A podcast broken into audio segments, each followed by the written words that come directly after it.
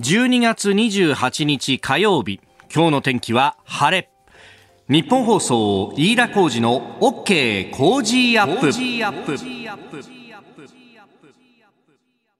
朝6時を過ぎました。おはようございます。日本放送アナウンサーの飯田浩二です。おはようございます。日本放送アナウンサーの新業一華です。日本放送飯田浩二の OK 工事アップ。この後8時まで生放送ですえー、いよいよ暮れが押し迫ってきたという感じでね、はい、えー、もうあと今日を含めて4日で2021年は終わりますし、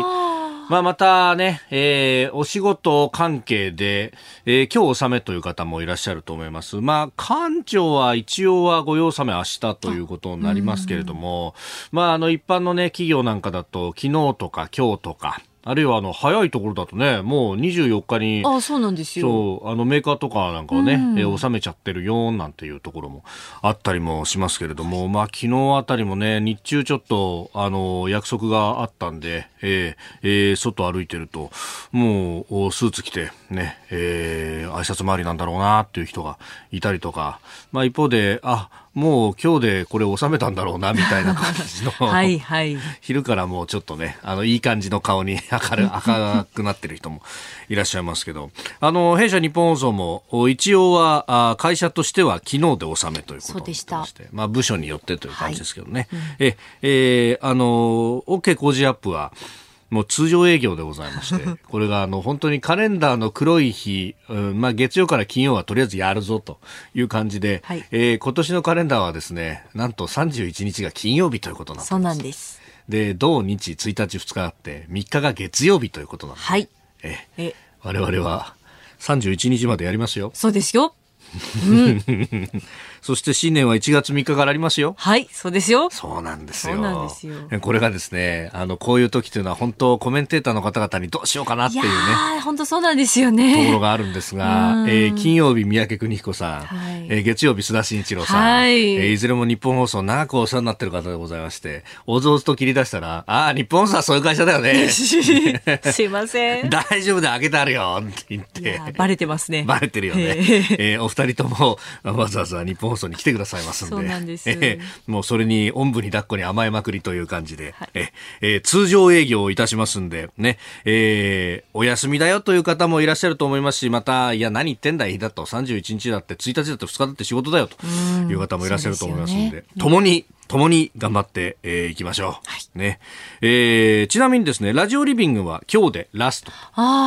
ということになりますんで、まあ、だんだんとね、えー、その辺、ちょっとのんびりとした空気も漂ってくるかなという最終週でございます。まあ、今週は、あのー、まあ、ニュースもなかなかね、えー、そんなに動かなくなってくるということもありますんで、まあ、むしろ一つのテーマを掘り下げるような形で、まあ、電話で、えー、いろんな方繋いだりしながらですね、えー、お送りしていこうと思います。えー、今日のコメンテーターは、有本香里さん、そして、え7時40分過ぎ、スクープアップの枠では、まあ、北京オリンピック・パラリンピックの、えー、政府関係者のね、派遣見送り等々について、えー、自民党の参議院議員、えー、外交部会長でもいらっしゃいます、佐藤正久さんともつないで、えー、深めていきたいと思っております。ぜひ今週もお付き合いください。よろしくお願いします。あなたの声を届けますリスナーズオピニオン。この OK 工事アップはリスナーのあなた、コメンテーター、私、田新行アナウンサー、番組スタッフみんなで作り上げるニュース番組です。えー、ぜひメールやツイッターで番組ご参加ください。あ今日も朝から出勤だよというね、書き込みされている方もいらっしゃいますね。えー、今朝のコメンテーターはジャーナリスト有本香里さん6時半過ぎのご登場です。まずは、えー、アメリカで今月23日先週成立したウイグル強制労働防止法について。えー、そして次第取り上げるニュース、オミクロン株、あの、濃厚接触者の大学受験について別室での受験を認めるという方針転換がありました。えー、それから大雪について、さらに核不拡散条約再検討会議、えー、岸田総理はビデオ演説を検討ということです。えー、そして韓国の大統領選挙、えー、さらに、ミャンマー、アウンサンスーチー氏の判決再延期というニュース、えー、そしてスクープアップのゾーンでは佐藤正久議員とつなぎまして、えー、北京オリンピック・パラリンピックの政府関係者の派遣見送り、えー、実長の外交ボイコットについても聞いていきたいと思います。スタジオ長官各紙が入ってまいりました。ここが気になるです。えー、まあもうね、えー、年末近いということで、だいぶ紙面も特集であったりとか、いろんなものでね、えー、構成するという感じになってきておりますが、えー、各紙、今日は一面バラバラという感じですね。えー、朝日新聞弱る円という記事、まあ経済記事が一面ですけれども、えー、円安で、えー、購買力が弱ってきているというようなですね、急激な円安、輸入品値上がりということが書かれております。まあ、あの、実行為替、え実質実行為替レートというものを使うと、この水準というのが2年、3年あたりと同じじゃないかと、およそ50年前と同じ水準だというようなことが書かれておりますが、うん、まあね、あの、ただ円高になったらそれはそれできついぞっていうのは、えー、ちょちょうど10年ぐらい前に、ええー、まあ輸入するものは確かに安くなっていいかもしれないけれどもというところでね、えー、いろいろとあったものであります、えー、それから読売新聞はあ新型コロナオミクロン株について機内濃厚接触範囲を縮小と、え、乗客全員から前後2列含め5列と、えー、いうことで、まあ、濃厚接触をのべつ幕なしに認定をしていたら、えー、あっという間に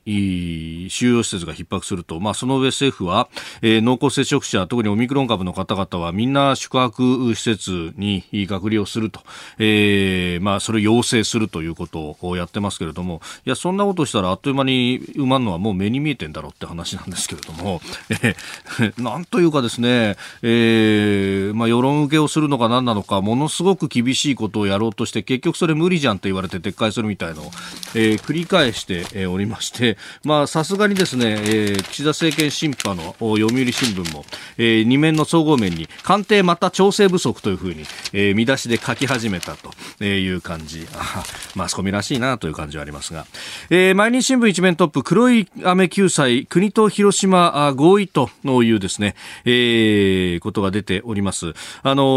広島への原爆投下直後に降った黒い雨被害の救済拡大をめぐって、えー、国と地元広島県や広島市が、えー、27日、国の示した被爆者認定指針の改定骨子案に、えー、合意をしたということです。まあ、7月に広島高裁があこの旨判決をすでに出しておりましたで救済拡大ということを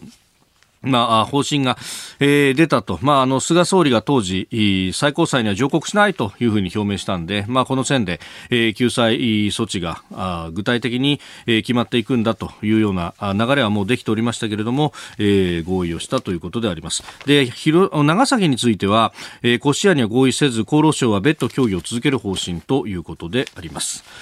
えー、それからですね、えー、気になるニュースなんですが、昨日ですね、えー、岸防衛大臣があ中国の義法は国防部長とテレビ会談を行ったというニュース。まあこれあの、政治面であったりとかに少し載ってるかというところで、で、大体見出しに出てるのがですね、日中の防衛当局間のホットラインを、えー、来年中に運用を開始するという目標で一致したということでありました。まあただこの日中のですね、ねこう、防衛当局間のホットラインってもう、かれこれ10年以上、15年ぐらい、えずっとこう、協議をしているというか、日本側としてはもうほぼこう、整ったというところなんですけれども、まあ中国側が運用開始しないと。まああとはですね、運用開始したところでどうなんだということはあって、うん、まあかつてですね、まあアメリカと中国の間は、まあホットラインがもともとこう設定されているんですけれども、えー、海南島で、えー、戦闘、輸送機だったかな？が、あのまあ、中国の戦闘機から異常に接近をされた上で、えー、落ちたという時に、えー、このホットラインを使おうとしたら中国側が全く電話に出ないというようなですね、まあ、あの、形だけ作っても結局相手が出ないと意味がないよねというような、まあ、これ結局あの当時対対処に困って逃げ回ったんだというようなですね、えー、説も流れたぐらいの、えー、話だったんですけれども、まあ、あの、そういったところもですね、まあ、踏まえてというところと、それから、あの、力を背景とした一方的な現状変更の試みに反対し、中国側に強く自制を求めたと、岸大臣からは、まあ、あの、そういった発言がね、冒頭あったということ。で、さらに防衛省自衛隊のツイッターの公式ページを見ると、これがですね、日中両国語で、えーツイートがなされていると。まあ、あの、このあたり広報戦略というものもこう駆使しながらやってるなという感じがあります。で、このですね、えー、防衛省自衛隊のツイッターのアカウントをこうずっとバーッと見ていくとですね、えー、さらに、うん、これ先週末なんですけれども、あの、令和4年度予算案に関する審議を行ったということが書いてまして、で、えー、ここにですね、あの、防衛力強化加速パッケージと、えー、いうことで、合計額が6兆円を超え6.2兆円、前の年度と比べて7.8%の大幅の増額と、えー、いうことが書かれております。と、これ非常に画期的だなと思ったのが、もう昔だったらですね、あの、自衛隊って、いや、あの、僕らそんな戦争なんかする気ありませんから、装備もこう、縮小縮小でですね、予算もこのぐらいしか要求してないんですよ、みたいな、むしろ、あの、なんとかして小さく店を見せようというような、えー、ところがあったわけであります。まあ、それはあの、日本のね、えー、全体のこう、メディアだとか社会を取り巻く環境、まあ、昔はそれこそですね、あの、自衛官が制服で歩いてると、本当に罵声を浴びせられたりとか、石投げられたりとかしたっていうような話を、現役の自衛官の方々、まあ、特にね、あの、ベテランの人に行くと、いや、昔はっていうか、我々入った平成の初期だってそうだったんですよ、みたいな話を聞くぐらいだったんで、本当にあの大変だったと。ただ今はそれがだいぶ変わってきたのと、こうしてきっちり広報してですね、我々きちっと備えてるんだというところを見せないと不測の事態が起こらないとも限らないというところまで含めてですね、随分と変わっているなとえいうところ、まあ変わっているというか正常化したというべきなのかと、えー、あるいはそれだけこう危機感が募っているということなのかと、まあいろいろと見られる、えー、記事でもありました。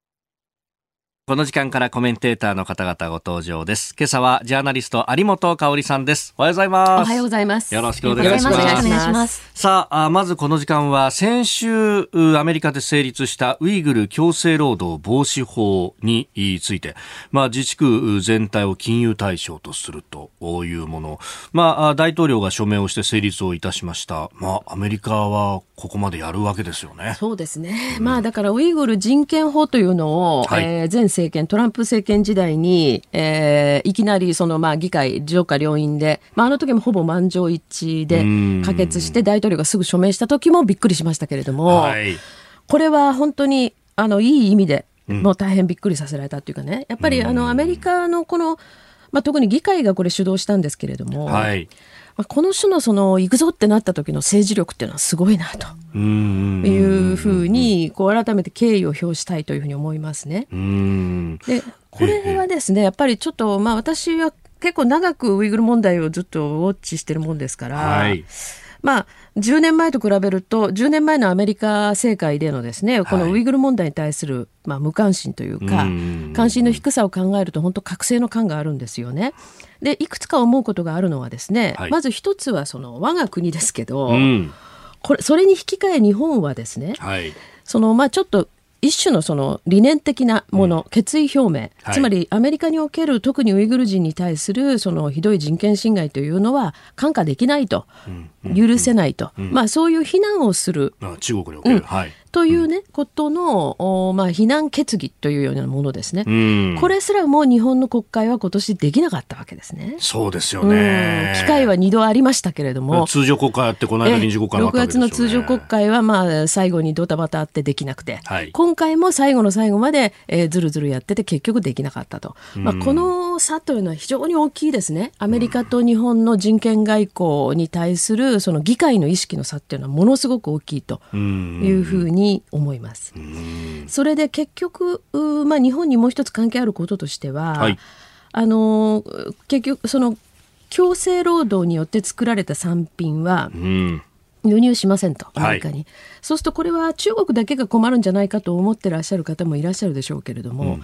例えば新疆ウイグル自治区で作られた綿花を使った製品、はい、えー、具体的には日本のアパレルメーカーがですね、はい、えー、中国で生産した、うんうん、まあ、シャツとか衣類とかですね。これ過去にもアメリカで輸入停止になってんですよね。実際ユニクロ今年止められてましたよね。あ、それ名前言っちゃっていいですね。そうなんですよ。だからこういうケースがもっと増えていく。っていう可能性があるわけですね。うん、だからこれ全く人事ではないのに、はい、なんか人事のように報じられるのはおかしい。そうなんですよ。で、うん、だからね、そのまあ新疆ウイグル自治区でのいろんなその産品だけじゃなくて、はい、この強制労働というものを実はもうちょっと広く捉えていてですね、新疆ウイグル自治区の外にウイグル人を連れ出して強制労働しているというケースもあって。ってですね、まあ、それそれはどこまでそのはっきりと把握できるかっていう問題はあるけれど、うこういうものにも今後どんどんその広がっていく可能性があるわけですね。えー、メールご紹介しましょう。松戸市ラジオネームさあちゃんさん。えー、給湯器の品薄でオリンピック選手村の給湯器を貸し出すことになったとのこと、とてもいいですね。えー、実はこの寒い中、我が家も秋ぐらいから怪しい予感があって、とうとう先日壊れました。お湯が出ないお風呂の追い炊きができない状態なんで、えー、週3ぐらいで温泉施設に行ってます。えー、なんとか明日代替品をつけてくれることになりました。えー、でもお正月、息子たちの家族、孫が給湯器の故障で呼べないかもと思ってたんで、ちょっととほっとしてますと、えー、いただきました。あのー、選手村、あれね、うん、えー、改装して、はい、で、まあ、分譲マンションとして出すと、えー、で、その時についていた給湯器とかも、これ、お役御免になると。なるほど。なんか、あの、そのあたりを、こう、うん、萩生田、あ経産大臣が、えーおあれも使えるだろうって言ってこう抑えに行ったらしいというような話まあその辺は萩生田さんらしいですけれどもね。らしいですよね。なんかあのエアコンとかはもう他のところでこう目処が、えー、えー、ついてたけど給湯器は誰も手を出してなかったねだからそのそういうものが不足する事態がこんな簡単に起きるというふうにみんな思ってませんでしたもんね。本当ですよね。うんなんかこれ家電量販店とかに聞くと、えー、このなんか凍結防止のセンサーとかの半導体がなかったりとかしてとかね、ハーネスと呼ばれるこう、こうね、えー、線の部品がなかったりとかね、こんなものが単独なんだっていうね。本当ですね。ねだから生活防衛という点でいくとね。そうそうそう。うお聞きの配信プログラムは日本放送飯田浩二の OK コージーアップの再編集版です。ポッドキャスト YouTube でお聞きの皆さん通勤や移動中に最新ニュースを押さえておきたい方放送内容を少しでも早くお聞きになりたい方スマホやパソコンからラジコのタイムフリー機能でお聞きいただくと放送中であれば追っかけ再生も可能ですし放送後でも好きな時間に番組のコンテンツを自分で選んでお聞きいただけます。ポッドキャスト YouTube に盛り込まれていないコンテンツや最新ニュースと気象情報スポーツの結果やエンタメ情報リーダーアナウンサーとコメンテーターとのフリートークさらに医師が週替わりで登場健康や病気の治療法を伺う早起きドクターさらに肌道子さんの「いってらっしゃい」黒木ひとみさんの対談コーナー「朝ナビ」など盛りだくさんです。ぜひ日本放送のエリア内でお聞きの皆さんラジコラジコのタイムフリーでチェックしてください。あなたと一緒にニュースを考える飯田浩二の OK 工事アップ。では、次第最初に取り上げるニュースはこちらです。オミクロン株の濃厚接触者の別室での大学受験認める。新型コロナウイルスの変異株オミクロン株の濃厚接触者の大学受験について末松文部科学大臣は昨夜臨時の記者会見を開き PCR 検査の結果が陰性で受験当日も無症状であるなどの要件を満たせば別室での受験を認めると発表しましたえー、文科省はね、先週末、金曜日に、いや、受験認めないと。で、これ追、追試とかで対応すべきだと。いう方針をね発表してましたけども、えあの感染者ならわかるが、うん、濃厚接触者そうなんですよね。だからまあその濃厚接触濃厚接触者になるかどうかっていうのは、ほとんど気をつけようがない話なんですよね。自分では何ともね。どうしようもない話なんですね。すね感染予防策を講じるからどうこうとか関係ない話で。えー、で、こういうことってね、例えばその批判が集まりました。特に SNS などでとかって言ってね、はい、急に変えると。えー、えー、どうかと思いますよ。うんこれはやはりその受験生に与えるね、心理的悪影響っていうのもあるし、はいやっぱり政治っていうのは少なくともそのアナウンスをどうするかっていうのは非常に大事なところなんですよね。で、まあ今ね岸田政権はそれでもまあ、メディアも比較的岸田さんに対して優しいから、はい、今のところですよ。割合支持率高いんですけど、えー、これねそのなんか軌道修正してるあの、まあ、臨機応変に軌道修正してるというのとは違ってなんとなくやっぱりこう話を聞いてはぐらぐらしてるっていうふうにしか見えないんですよね。うん。ねこれ、うん、あの岸田さんがそもそもこのオミクロン株の対策は、えー、えー、まあこう厳しいぐらいがちょうどいいんだと、うんうん、もうとにかくこうやりすぎぐらいがちょうどいいんだというふうに言って、うんうん、なんかそれが各省庁にも浸透しちゃってとにかく厳しいものをたな高い球を投げりゃいいんだというようななんか空気感になってますよね。だけどその割にはその一日でちょっと批判が集まったらやめるっていうねこれが聞く力かっていうとちょっと違うと思うんですね。そのために振り回される人たちが、ね、そうなんですよね。それで2年経ってね、うん、でオミクロン株って確かに新しいもの入ってくるから警戒は怠りなくしなければいけないけど、はい、いい加減ね、その正しく恐れるっていうことに一体いつになったらたどり着くんですかってこういうことだと思うんです。最初はこう厳しくね、はい、ガンとやって、はい、で分かってきたところで緩めるっていう、うん、そうですね。それとやはり日本の場合ね島国だっていう地の利があるわけで、えー、その新しい変異株も入ってくるまでに一応結構時間差ができるわけじゃないですか、うんうん、その段階で、まあ、今回ね結構その疫学関係の方もおっしゃってるんだけれども、はい、新しい株が出たと。で日本でも例えば水際でその補足できたって言った時に、はいすぐに日本中の研究機関に分けてくれって言ってるんですよ。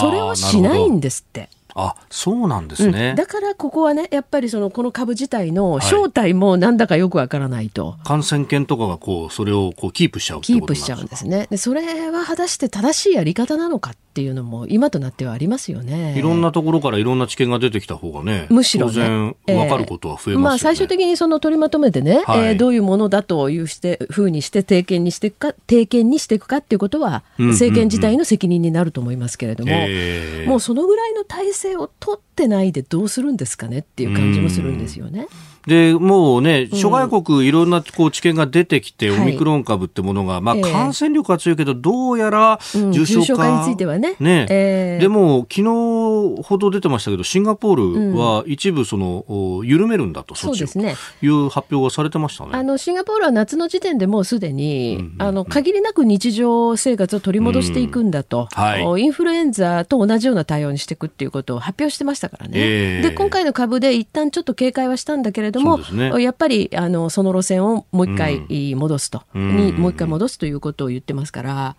まあそういうところをね、はい、政府側は臨機応変でありなおかつもこの病気そのものに対する一種のその定見というものをどういうふうにアップデートしていくかっていうところを考えないといけないですよね。おはようニュースネットワークえー、まずは気象に関する情報です。日本付近の強い冬型の気圧配置は次第に緩んできていて大雪の峠は越えつつありますが北日本から東日本の日本海側を中心に引き続き今日昼前にかけて大雪となるところがある見込みです。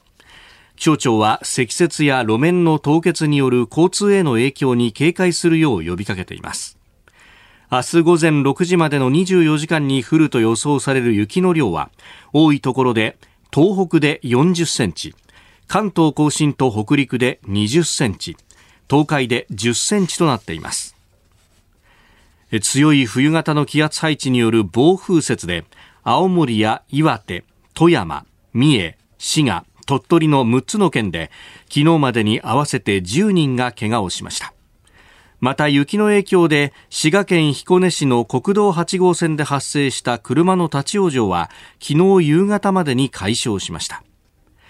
空の便全日空は今日富山羽田の1便が欠航します。日本航空は大雪の影響で欠航する便はないということです。気象に関する情報をまとめてお伝えしました。ではこの時間取り上げるニュースはこちらです。核不拡散条約再検討会議に岸田総理がビデオ演説を検討。岸田総理大臣は昨日出席を検討していた NPT 核不拡散条約の再検討会議についてビデオ演説する可能性を記者団に明かしました。5年に一度国連本部で開かれる国際会議、まあ、岸田さん、あの、出席をね、はい、希望しておりました。うんうん、まあ、あの、実際に行ってというところを希望していたんですが、えー、ビデオ会議にと。うん、はい。まあ、2つこれはね申し上げたいことがあるんですけれどもその5年前の会議の時、まあ、正確には6年前ですかね、うん、あの岸田さんは外務大臣として、はい、えー、出席されてるんですよね。なるほど。で広島あの、もともとね、地元が広島ですから、はい、やっぱりこの核不拡散というようなことについては、おそらく思いがあるんでしょうけれども、うん、まあ、とはいえ、えー、このその NPT 体制って言われるもんですね。えーこれ自体もすでに破綻してるわけでしょ？だって NPT としてねその決めている国々、はい、まあ5大国ですよね、えー、これ以外に核持ってる国はもうすでにとっくにあるわけで、はい、インド、パキスタン、あるいはイスラエルね、うん、それからその日本においては、例えばもう北朝鮮もほぼ核を持ってると言ってもいいかもしれないわけですね。はい、だから、そういうものを、まあ、この2、30年見ても、日本はその不拡散ということについて、ほとんど寄与できてないわけだから、まあ、総理は思いはあっても、一体何を喋るんだろうという、はい、ちょっとその辺が疑問ですね。えーそれからもう一つはですね、うん、えー、今回、まあ、ビデオ演説になるかもしれない。つまり行こうというふうに希望してらしたけれども、行けないのは何なぜかといえば、日米首脳会談の開催のめどが立ってませんよね。はい、そうですね。これ一体いつやるんでしょうね。これもともとは臨時国会よりも前に選挙が終わった後に、ね、選挙終わったらすぐ行くっていうことだったんだけれども、はい、まあちょっとアメリカ側からあまあまあと言われ、で今回もそうでしょ？そうですよね、えー、あの臨時国会終わった後12月、まさにこのタイミングで行くね、行ってるんじゃないか、年内にね、行くんじゃないかって言われてたけども、それもだめで。はい、ダメ。で2プラス2もどうもオンラインでやると。あ外務防衛。外務防衛。ということは、来月後半にその、まあ、通常国会が始まるときにですね、はい、ひょっとすると最初の日米首脳会談のめどが立ってないっていう危険性も正直あるわけですよね。このねやっぱりもう外交の本来も要中の要日本にとってみれば、はい、まあ好むと好まざるとにかかわらず日米同盟で、えー、えー、物事を組み立てていくしかないわけだけれどもそのアメリカの大統領とのリアルのその首脳会談が全然目処立たないというのは、これは外交的には非常にまずいと思いますよね。まあ、しかもこれだけ周辺情勢が緊迫,、緊迫してるのに、ね、そうです。だから、やっぱりね、あの、6時台の、ね、ニュースで扱ったようにアメリカは例えばウイグル問題なんかに関しても、はい、これだけ厳しい対応をしようということをね、議会も政権も一致して意思を表明してるわけですよ。これしかも超党派ですもんね。そうですだからそれに対して、一方日本はとなるとね、はい、まあ、やっぱりちょっと信用できないよねというふうに評価されても仕方ない感じですよね。まあその辺で日本のアクションをこう見ながら、うん、まあまずはペンディングにしとこうかと。対応を決めてるとしか思えないですね。ででもその岸田政権発足当時にアメリカ側が予測してたとされる。はい中国にこのまま日本はちょっと寄っていってしまうのではないかという懸念ね、はい、これが濃厚になってるんじゃないかっていう恐れを私たちは抱いた方がいいですね。だから年明けても日米首脳会談のめどが見えてこないとすると、やっぱりちょっとメディア側ももう少し岸田さんに対して厳しい評価をしていく必要があるんじゃないのかなと。いうふうに思いますけどね。確かにね、えー、なんだか、なんかね、それこそアメリカ大統領のかつてあったハネムーンみたいな感じの、ねうん、そうですね。まあ非常に、ね、だからメディアのたあの岸田政権に対する当たりが優しいから、はい、今のところ支持率は高いんですけど、ちょっと危機感が足らなすぎるなっていう気はしますね。で北京で2月にオリンピックありますけど、はい、その後本当に地域情勢はもっと不安定化する危険性ありますからね。うん。まあソチオリンピックの後にね、えー、クリミアに行きましたようにね。そう。だからその段階で日米の首脳が、まあ、会談すらできてないとすると、はい、かなり危険といえば危険ですね。さあ、そして続いてのニュースこちらです。はい、韓国大統領選挙の与党候補者が日本大使と会談、岸田総理との面会を希望。来年の韓国大統領選挙の与党候補イ・ジェミョン前キョンギド知事が昨日相星中間大使と会談しました。この中でイ・ジェミョン氏は日韓が未来志向で協力するのが望ましいなどと述べた上で岸田総理大臣との早期の面会を希望しております。えー、野党候補のユン・ヨン・ソンヨル前検事総長は11月にこの相星さんと会っているそうです。そうですね。あのー、国民の力というね、最大野党。はい。えー、ただこの、の野党側の、まあ、保守系ですね、はい、えー、ユン・ソンヨル前検事総長は、ここに来てちょっといろいろ問題が出てきてるようですね、うん、ご家族のことで。なんかスキャンダルがね、スキャンダルがね、奥様のその、なんか経歴詐称とか、はい、あるいはそのちょっと前にあのお母さんですかね、のなんか土地購入にまつわるスキャンダルも少しあるようで。はい。おそらくその、まあ、野党候補に対してはいろいろそういう厳しい情報がどんどん出されてるという政治工作の匂いもしますけどね。あのただ、まあ、この与党側の、はい、共に民主党の候補ですね、はい、えー、イ・ジェミョンジェミョンですか、えー、キョンギ道の前の知事ですね。はいまあ、今、日本に対してこう良さそうなことを言ってても、うん、まあ、実際、大統領に、まあ、仮にこの人がなればですね、はい、えー、状況変わるだろうというのは、もうここのところの韓国をずっと見てれば分かる話なので、えー、あんまり別に日本側も、そう積極的に今のところね、えー、相手をして差し上げる必要もないのかなというふうには思いますね、残念ながら。韓国に関しては、はいあのあんまり希望的観測で物事を語るというよりも、えー、やってきたことっていうのを冷静に評価すべきだと思いますね。うん。うん。まあ、あの、1965年の日韓の合意請求権協定があるにもかかわらず、はい、募集校の問題そうですね。だからそ、その65年のね、はい、えー、日韓基本条約請求権協定、これを全く覆すような振る舞いばかりをしているということだけではなく、はいうん、ここ数年で見るとね、あの例のレーダー照射の問題。はい。これも全然結局、韓国側は総括してないですよね。海上自衛隊の、ね、航空機に対して。航空機に対して、韓国艦船からレーダー照射があったと。しかも火器管制レーダーって、これも、ね、銃突きつけて引き金引く直前っていう、ね、そうです、もう明確な敵対行為ですからね。こういうことについて、まあ、あとはその、えー、旭日機の問題ですか？ああ、旭日機を形容した船は入ってくるなと、うんはい、来るなと。だから、あの、要するに有事の時に、はい連携が取れない危険性だってあるわけですよね。うそういう点でももっと日本側は韓国に対して、はい、えー、日本はそのこの現状を相当厳しく見てますよっていうことを今以上に韓国に伝える必要があると思いますね。それからあの先ほどの、まあ、日米首脳会談のめどが立たないという話と、はい、連まあ、ちょっと関連するんですけれどもね、あのアメリカは今韓国に対してもこのそうですね。日本的に言えば経済安全保障的なもの。つまりその中国をどう、まあ、外していって、このアジア太平洋地域で経済圏をうまく構築していくかと、はい、でこの抜け穴に一番なりそうなのが韓国だというふうに見られていて、相当アメリカ側からは圧力がかかっているんですよね。でもし韓国がそれに対してその、まあ、アメリカの言うことに応じてこないようだったら韓国もある程度外していくと。はいいう流れができていく危険性があって、でさらにアメリカ側がちょっとまずいと思ってるのは、はい、日本さえもちょこの新しい政権で中国の方にその、まあ、一種の二股外交ですね、えー、えこれをやろうとしてるんじゃないかという危機感が相当強いというふうに聞いています。ですから韓国の今の姿というのを、はい。うん、まあ、日本は他山の石としなければいけないしでその経済安全保障っていう言葉だけなんとなく踊ってますけれどもね、日本が、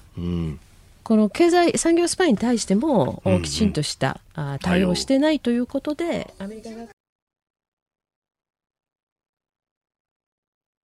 続いて教えてニュースキーワードです。スー・チー氏の判決再延期ミャンマーの特別法廷は27日、クーデターを起こした国軍に拘束され訴追されたアウン・サン・スー・チー氏に対する無線機の違法輸入に関する判決の言い渡しを来年1月10日に延期しました。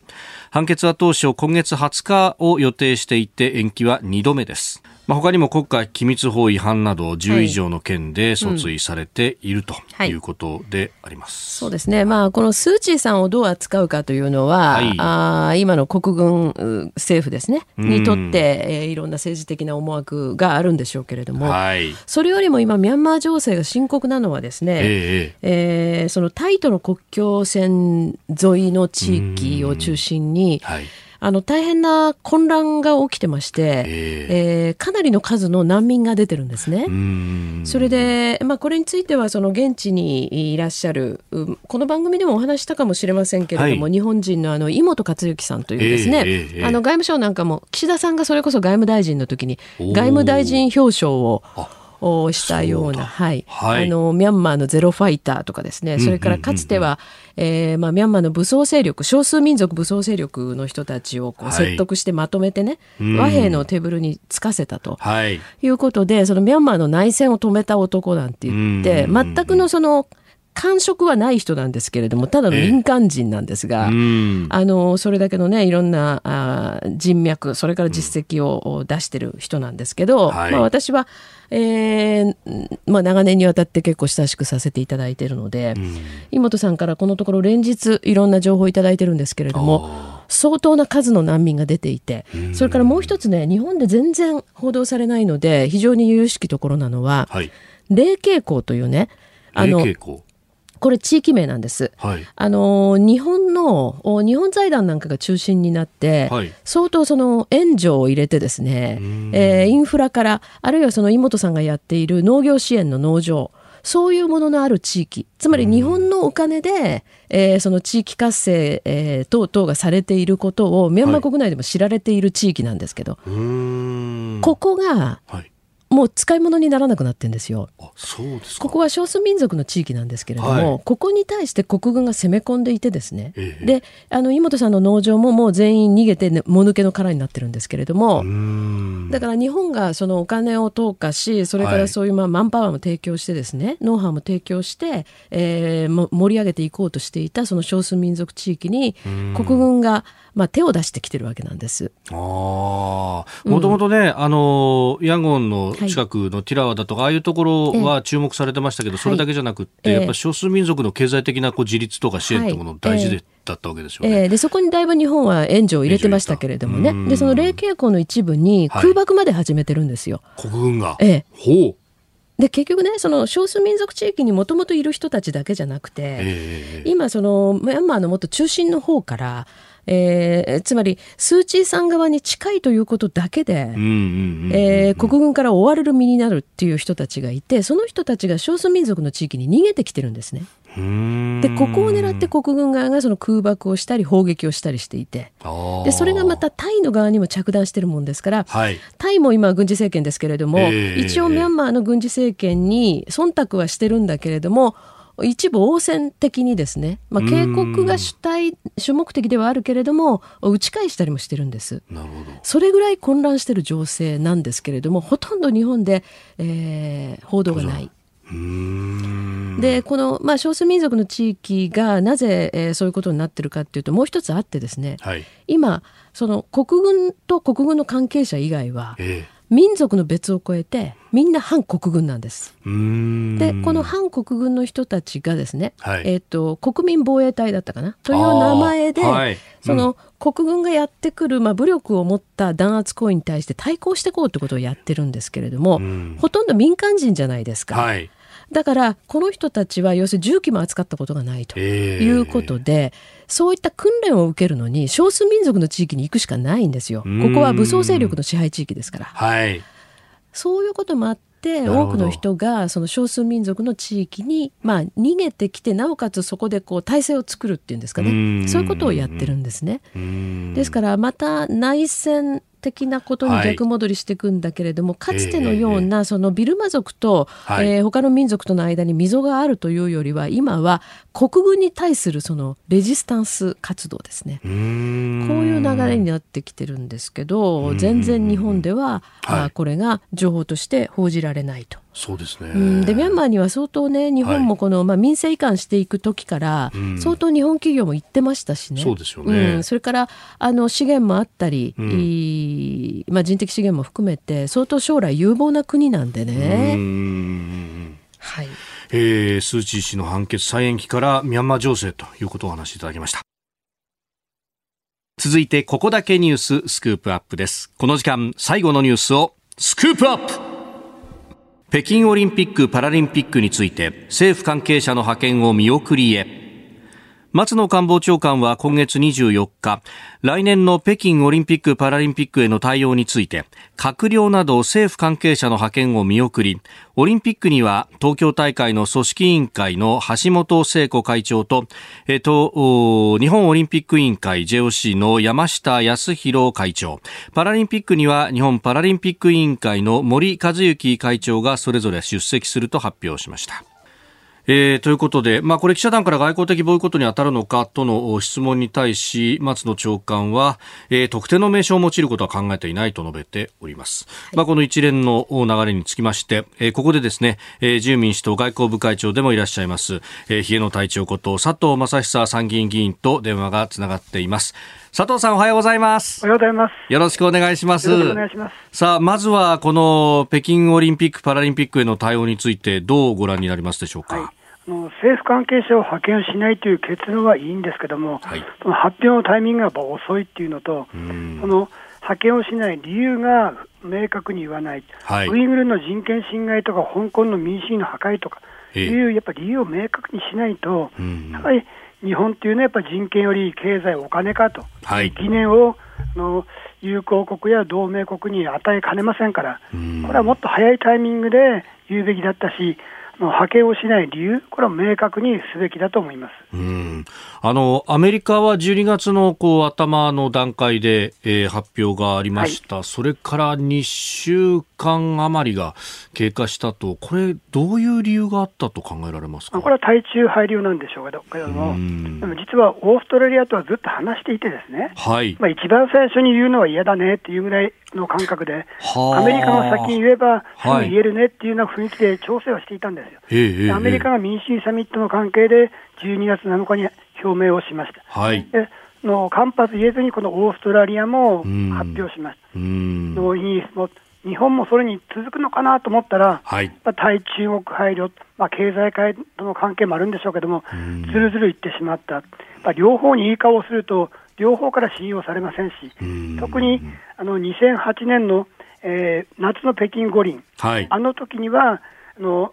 5か月前の3月にチベットのラサで大暴動があったんですね、はい、でその弾圧の関係で、西側が北京五輪のボイコットという雰囲気があったときに、それ一番最初に西側で打ち消したのが、当時の福田総理、もうそういうボイコットはすべきじゃないと言って、胡錦涛主席を日本に国賓訪日して天皇陛下に会わせたいと、そういう反省の上に我々は立つべきであって、はい、やはり権威主義に対する民主主義の最前線に日本が立ってリードするという意思表示を今回するいいチャンスだったんですけども、まあ、時間がかかったのと、理由が不明確というのでは、なかなかアメリカからも信用されませんし、中国からは日本は人権に弱い国だと、足元を見られる可能性があると思います。うん。えー、スタジオ有本香里さんもいらっしゃいます。おはようございます。おはようございます。あの今佐藤さんのお話伺ってて、まあ、まさにその通りだというふうに私も思うんですけれども政府の対応が遅いそしてまあ目的を明確にしないというところについてはですね。例えばそのアメリカは12月の初旬に、えー、外交ボイコットをバイデン大統領明言しましたが、はい、その前にもう1年近く前今年の初めぐらいからですね議会で相当厳しい声が上がってきました。うんですから日本以外のその先進諸外国はこの中国の人権問題に対して議会がまさにその、まあ、非常に強い意見というものをリードしてきたというふうに見ておりますけれども日本ではあまあ対中非難決議というふうに俗称されているものが結局2度の国会で全く国会に出されることもなかった。これは私は非常に実は不満に思ってまして、まあ、佐藤さんに言うのはちょっと心苦しいところもあるんですが国会の方の突き上げが弱いというところも感じるんですがいかがでしょうか、まあ、その通りだと思います。大概こう人権問題というのは議会の方がアメリカに限らずこう、えー、牽引するっていう感じで、うん、それに、まあ、政府が抑えた形で、はい、こう人権について制裁をやったり発言をするっていうのが通常なんですよね。まあ、日本の場合は、はい、政府もそうなんだけど、議会も人権についてやっぱり意識が弱いんですよ。うん、そうですね、そこはねあの、えー、今回のあのまあ、非難決議についても、はい、内容はいいけどタイミングの問題だっていう発言があったと、はい、いうふうに下村会長が、茂木幹事長の発言として紹介しましたよね。はい、であれは全く逆で、タイミングはまず議会の方が先に決議をして、それに押された形での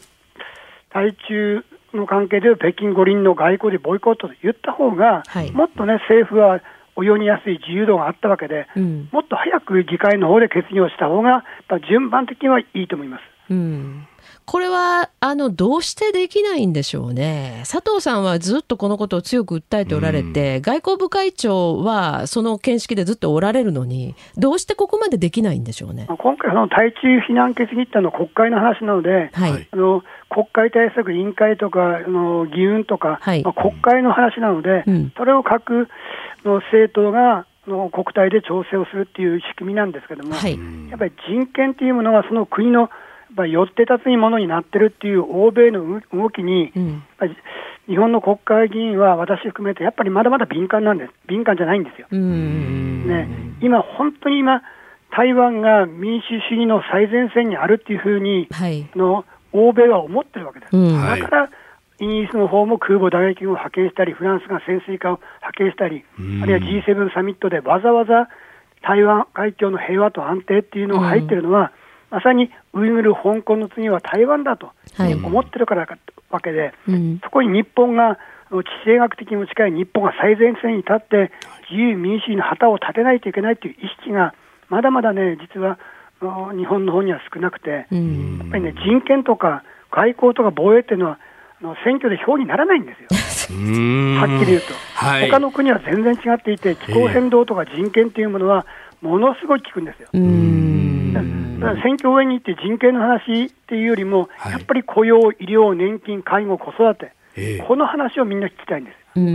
だからその辺については、われわれ国会議員がもっともっとね、人権とか日本の価値観っていうものをもっと国民に PR しないといけない、うん、そういう意味で岸田総理が人権重視という形で、あの